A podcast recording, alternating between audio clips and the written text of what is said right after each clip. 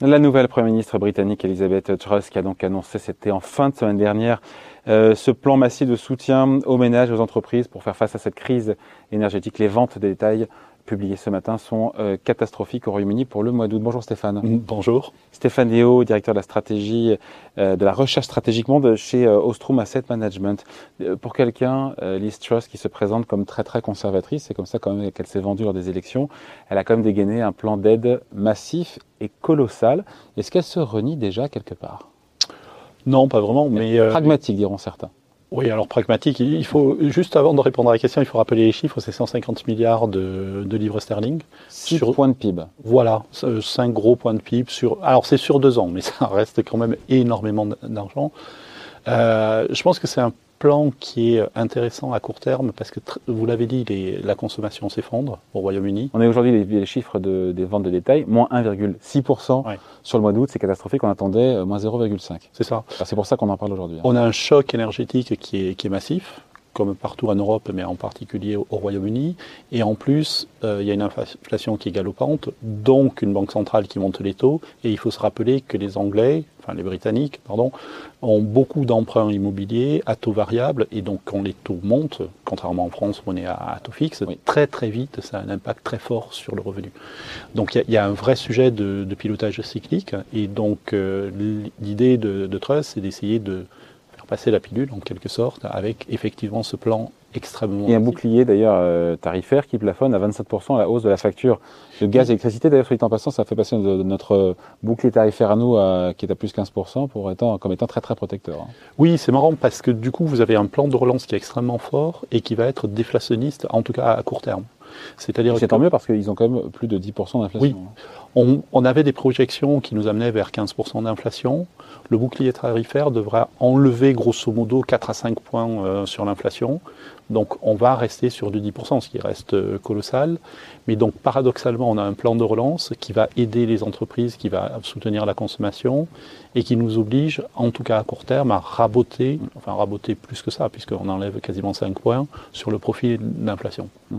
Après ce plan-là, il est d'ailleurs, si on fait le parallèle avec euh, la France, le bouclier tarifaire qui coûte en net 16 milliards mmh. d'euros. Euh, est beaucoup moins puissant que l'ensemble du plan. On a dit 150 milliards de livres sterling, quasiment 6 points de PIB.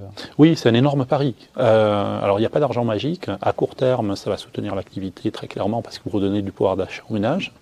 Et donc, et donc, inflationniste aussi, quelque part. Ça baisse, alors, ça baisse l'inflation de manière faciale, puisque les prix de l'énergie, de facto, avec le bouclier, baissent. Mais effectivement, à moyen terme, ça veut dire, d'une part, que vos finances publiques vont quand même beaucoup, beaucoup. Ils sont où aujourd'hui Je vois pas ce qu'ils sont en termes de déficit public. Ils ont un déficit qui devrait tutoyer les, 5%, mais ça devrait, euh, ça devrait aller beaucoup plus haut. Et ce que vous faites en même temps, c'est effectivement, il n'y a pas de baisse de la consommation, donc les pressions inflationnistes sous-jacentes mm. vont être maintenues à un niveau très élevé. Donc vous avez un effet d'optique à court terme, mais à moyen terme, c'est très inflationniste comme plan.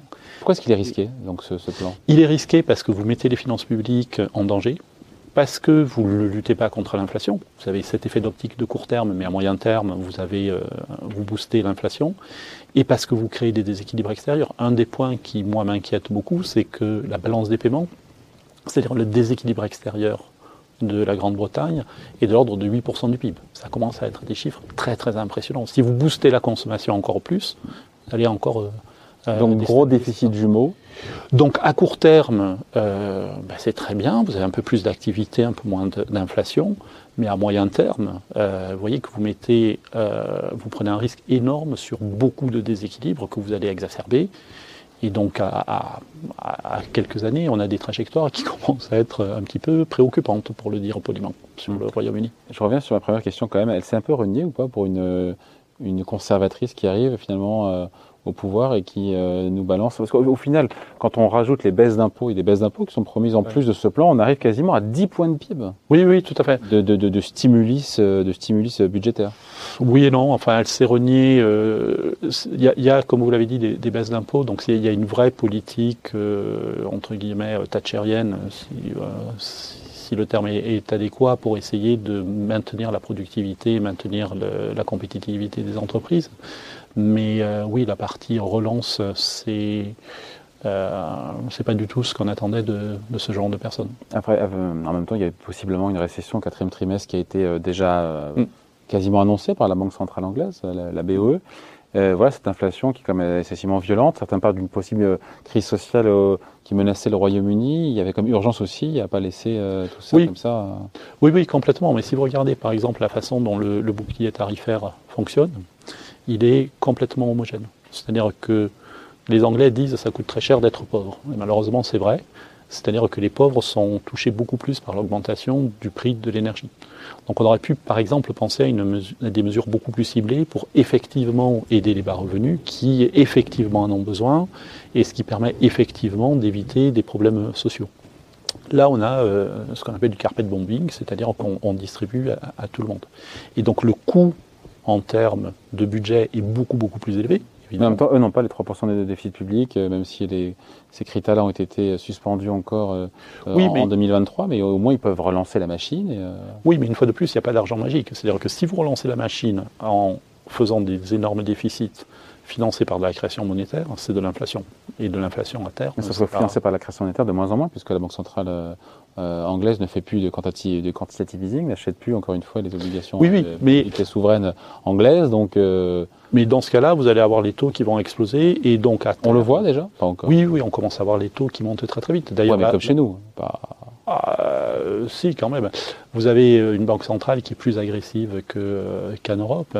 Et si, une fois de plus, vous maintenez des pressions à moyen terme, inflationniste, vous allez avoir des taux d'intérêt qui sont plus hauts.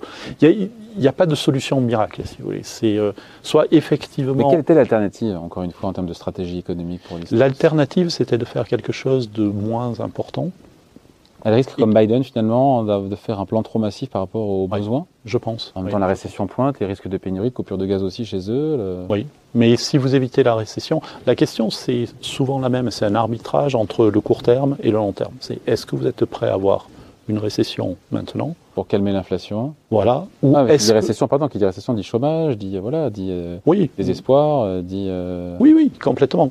Mais les déséquilibres que vous créez, créer des risques encore plus importants à moyen terme. Alors là où je vous rejoins, c'est que on échange une récession qui était quasiment certaine pour des risques futurs qui sont plus importants, mais qui sont moins sûrs. Euh, quand je vous dis euh, il y a une déficit de balance des paiements qui est énorme. Il n'y a que des mauvaises solutions, quoi, finalement. Et on, oui. et on essaie de prendre la moins mauvaise. Oui. Et pour vous, c'est pas celle-là la moins mauvaise, finalement? Euh, Après, elle fait, de, la, politique, c'est que la politique, ce que vous ne faites pas aussi. Hein. Exactement. Et donc, il y, a une histoire d'horizon de, placement qui n'est pas exactement la même. Euh, à court terme, une fois de plus, c'est un plan qui va être bon pour l'économie, c'est-à-dire qui évite une récession trop grave et qui fait baisser l'inflation. Le problème, c'est que vous hypothéquez énormément le long terme. Il y a, un autre élément qu'on oublie souvent, c'est que 90% des biens d'investissement au Royaume-Uni sont importés. Donc quand vous faites un plan comme ça, que la devise se casse la figure, ah parce que la livre baisse énormément, vous êtes en train de dire aux entreprises, ça va coûter très très cher d'investir. Donc l'investissement baisse, donc votre croissance potentielle baisse. Donc vous voyez, vous, achetez vraiment un calme de court terme en hypothéquant énormément le moyen terme. C'est ça l'arbitrage, en fait. Et donc oui, moi j'ai oh, bah, un problème de base, c'est qu'on n'a pas assez d'énergie et que donc les, prix explosent. Il n'y a, pas de solution miracle. mais ce, qu'il faut avoir, ce dont il faut avoir conscience, c'est que la taille du plan fait que euh, bah, prend un risque qui est euh, absolument énorme. Pas à court terme, une fois de plus. À l'horizon fin d'année euh, ou début d'année prochaine, c'est très bien. Mais j'aimerais pas être Premier ministre anglais, alors il y a plus de chances que je le sois, mais j'aimerais pas être Premier ministre anglais dans, dans un an ou deux. Hein. Bon, on finit là-dessus juste, Stéphane. On nous avait dit que le Brexit serait une calamité pour, pour le Royaume-Uni. Ça n'a pas été si dramatique que ça, au final. Non, mais il n'y a pas eu de collapsus économique généralisé. Ça n'a pas été la, vous avez vendu le, non, non, non. la fin du monde, franchement. Alors moi, je vous avais pas vendu la fin du monde. J'ai pas dit vous. c'est gentil. Non, je pense que euh, l'idée, c'est penser que l'économie allait s'effondrer. Pour moi, c'était pas la bonne analyse. C'est plutôt une rupture des liens avec euh, l'Europe et donc une perte de compétitivité. Et c'est plutôt quelque chose sur le long terme avec une perte de croissance sur le long terme. Au lieu d'une falaise qui s'effondre, vous avez quelque chose qui, dure. Alors, euh, le coup de chance en quelque sorte des, Brexiteurs, c'est qu'ils ont eu le Covid et donc ils regardez, euh, le PIB du Royaume-Uni est en dessous des autres, mais c'est pas notre faute, c'est euh, le Covid, certes. Il n'empêche qu'en termes de part de marché à l'exportation, ils ont énormément perdu, en termes de productivité, ils ont énormément perdu. Enfin, quand vous regardez les indicateurs structurels de moyen terme, il y a très clairement eu un choc asymétrique assez fort sur le Royaume-Uni. En défaveur. Mais ça, ça veut dire que vous perdez quelques dixièmes de points de PIB chaque année. Donc, mais ce n'est pas l'effondrement, effectivement, que, que, certains attendaient. Certains est prophétisé à tort. Qui euh, me semble un petit peu exagéré, effectivement.